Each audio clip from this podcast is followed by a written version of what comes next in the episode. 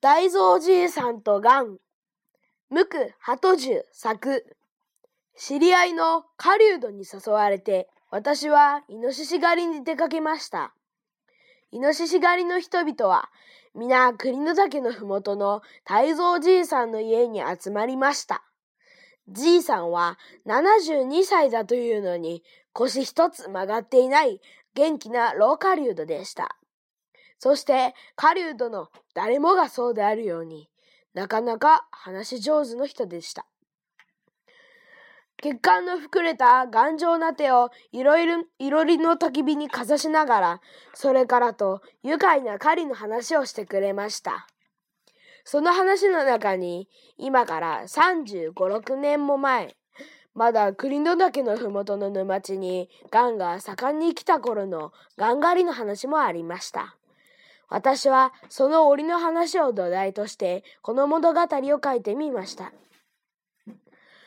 さあ、大きな丸太がパチパチと燃え上がり、障子には自由鍵と自在鍵と鍋の影が映り、すがすがしい木の匂いのする煙の立ち込めている山鹿のロバタを想像しながら、この物語をお読みください。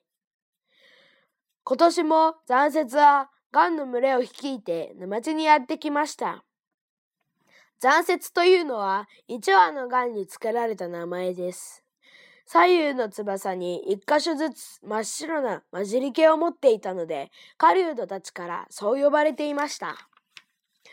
残雪はこの沼地にやってくるガンの棟梁らしい。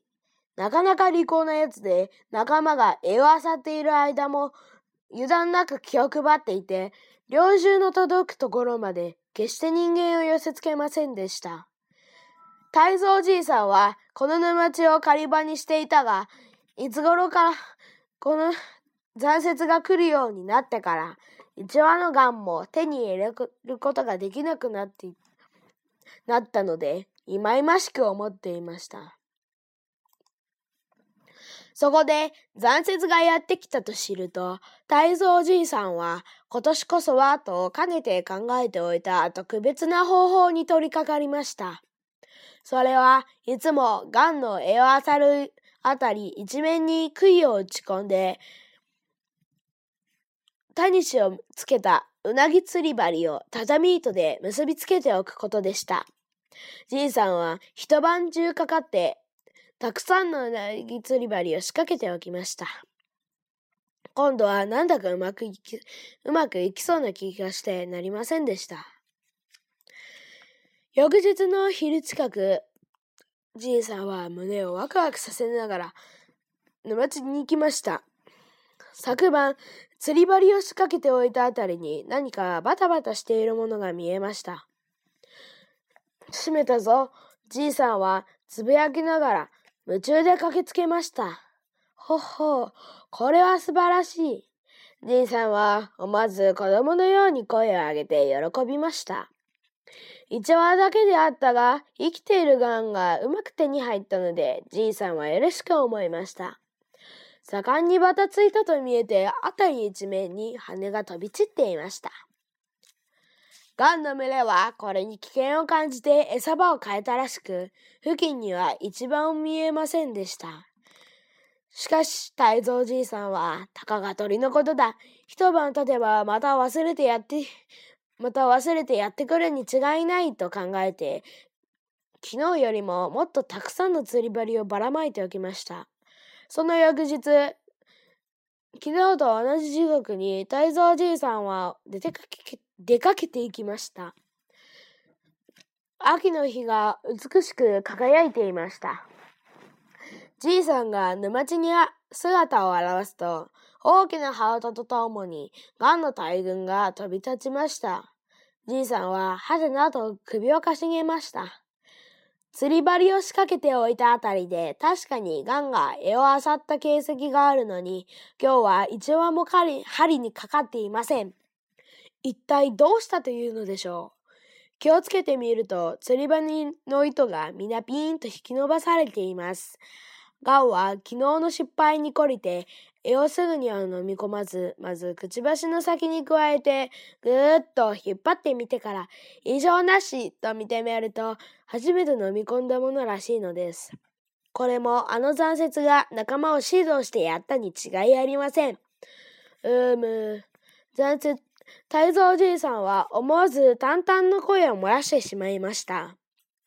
ガンとかカモとかいう鳥は鳥類の中であまり利口な方ではないと言われていますが、どうしてなかなかあの小さい頭の中に大した知恵を持っているのだなということを今更のように感じたのでありました。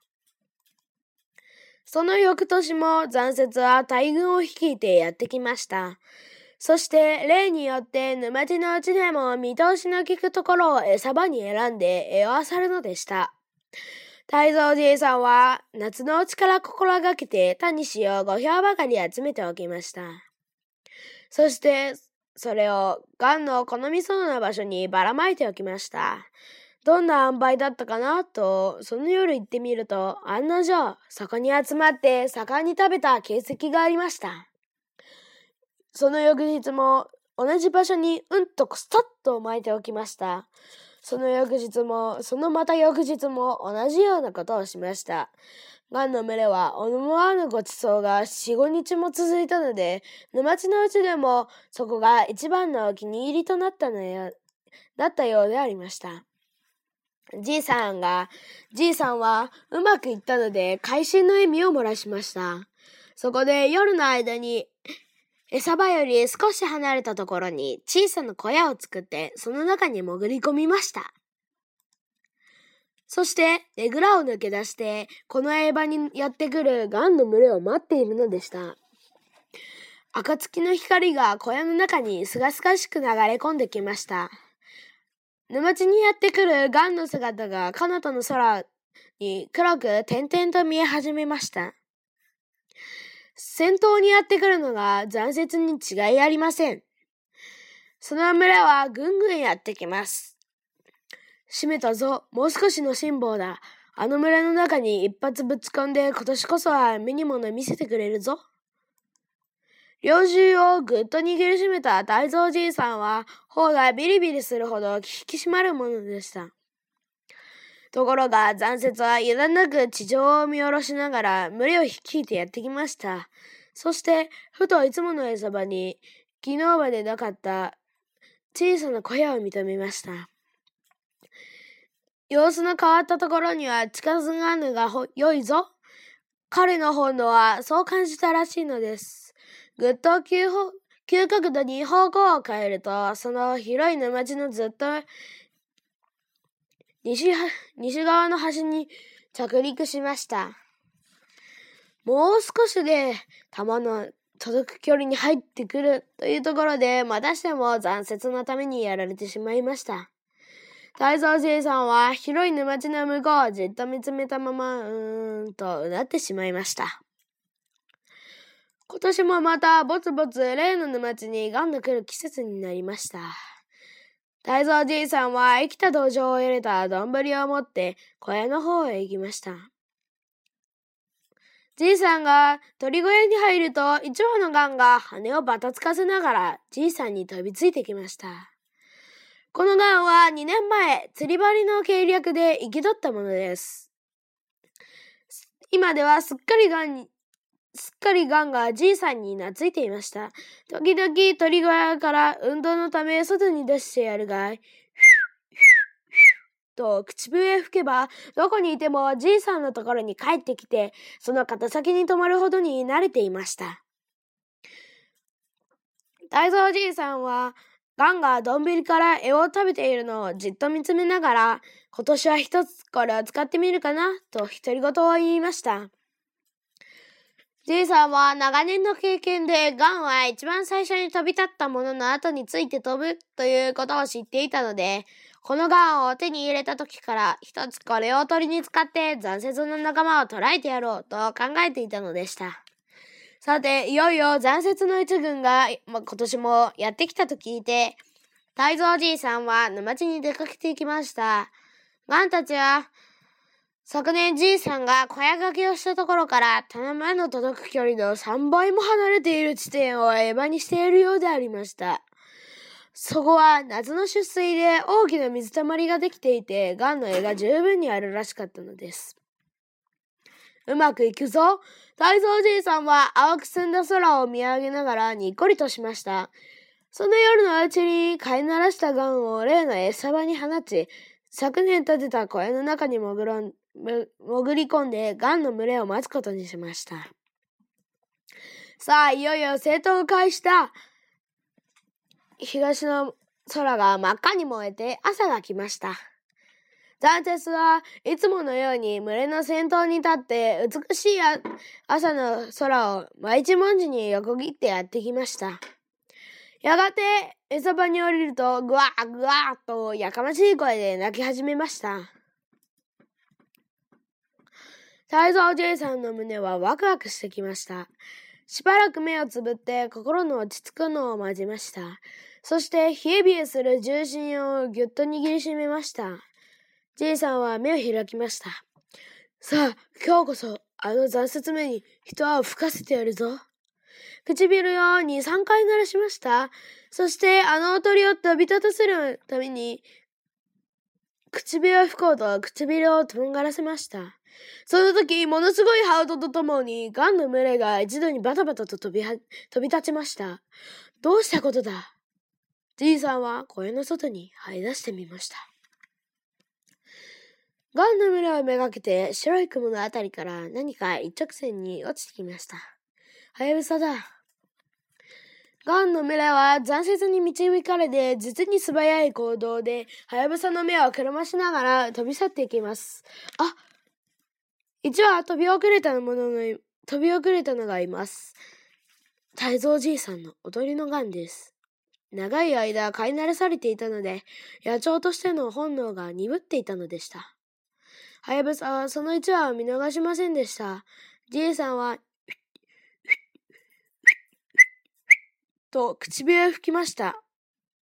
こんな命がけの場合でも、飼い主の呼び声を聞き分けたと見えて、ガンはこっちに方向を変えました。はやぶさはその道を遮ってパーンと一蹴り切りました。パッと白い羽毛が暁の光に、暁の空に光って散りました。ガンの体は斜めに傾きました。もう一蹴りとハヤブサが攻撃の姿勢をとったとき、さっと大きな影が空を横切りました。残雪です。大蔵じいさんはぐっと銃を肩に当てて残雪を狙いました。が、ん、なんと思ったが、再び銃を下ろしてし、下ろしてしまいました。残雪の目には人間もハヤブサもありませんでした。ただ救わねばならぬ仲間の姿があるだけでした。いきなり敵にぶつかっていきました。そしてあの大きな羽で力いっぱい相手を殴りつけました。不意を打たれてさすがのハヤブサも空中でふらふらっとよろめきましたが、ハヤブサも去るものです。さっと体勢を整えると、残雪の胸元に飛び込みました。パッパッ。羽が白い花弁のように澄んだ空に飛び散りました。そのまま、ハヤブサと残雪はもつれ合って沼地に落ちていきました。太蔵じいさんは駆けつけました。2羽の鳥はなおも地上で激しく戦っていました。が、ハヤブサは人間の姿姿を認めると、急に戦いをやめて、よろめきながら飛び去っていきました。残雪は胸のあたりを紅に染めてぐったりとしていました。しかし、第二の恐ろしい敵が近づいたのを感じると、残りの力を振り絞って、ぐっと長い首を持ち上げました。そして、じいさんを正面から見る、睨みつけました。それは鳥とはいけ、いえ、いかにも棟梁らしい堂々たる態度のようでありました。太蔵じいさんが手を伸ばしても、残雪はもうジタバタ騒ぎませんでした。それは最後の時を感じて、せめて棟梁としての威厳を傷つけまいと努力しているようでもありました。大蔵じいさんは強く心を打たれて、ただの鳥に対しているような気がしませんでした。残雪は大蔵じいさんの檻の中でふとふを起こしました。春になるとその胸の傷も治り、体力も元のようになりました。ある晴れた春の朝でした。じいさんは檻の蓋をいっぱいに開けてやりました。残雪はあの長い首を傾けて突然に広がった世界に驚いたようでありました。が、バシッ心よい羽音一番、一直線に空へ飛び上がりました。爛漫と咲いたスモモの花がその羽に触れて雪のように清らかにハラハラと散りました。おーい、ガンの英雄よ。お前みたいなやらべつを俺は卑怯なやり方でやっつけたかはないぞ。なあ、おい、今年の冬も仲間を連れて沼地にやってこいよ。そして俺たちはまた堂々と戦おうじゃないか。大蔵じいさんは鼻の下に立ってこう大きな声でガンに呼びかけました。そして残雪が北へ北へと飛び去っていくのを晴れ晴れとした顔つきで見守っていました。いつまでもいつまでも見守っていました。